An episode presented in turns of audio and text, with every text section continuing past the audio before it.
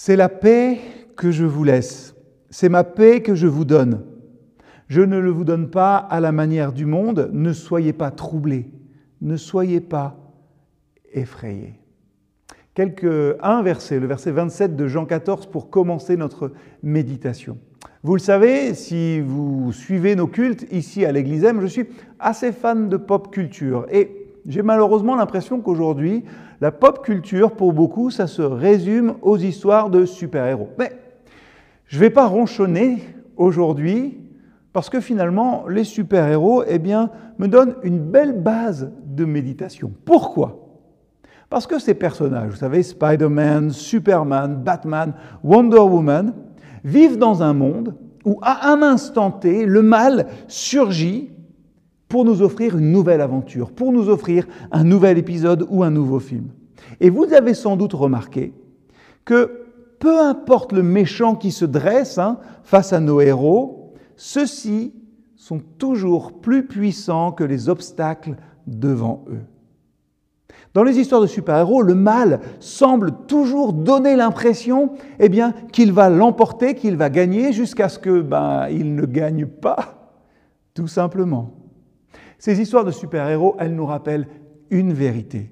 Même lorsque l'espoir semble perdu, la rédemption est toujours la destination finale de l'histoire. Juste avant que Jésus ne parte pour un moment, il nous a dit, il nous a prévenu que nous aurions des problèmes dans ce monde.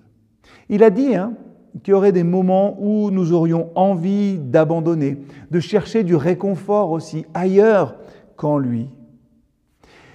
Mais Jésus nous a aussi dit qu'il serait avec nous et que même la mort ne pourrait pas nous séparer de lui et de son amour. Jésus est la preuve vivante que le Dieu de l'univers est plus puissant que tous les obstacles auxquels nous avons à faire face.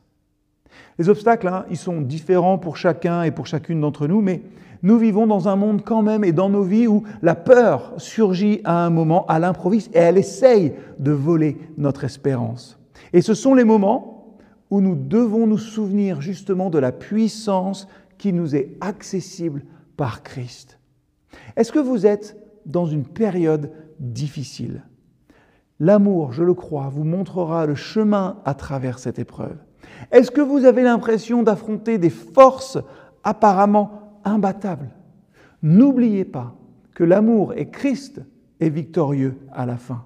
Notre espérance, hein, notre espoir n'est pas dans notre capacité à nous de vaincre le mal, mais dans la capacité qu'a Dieu de le racheter.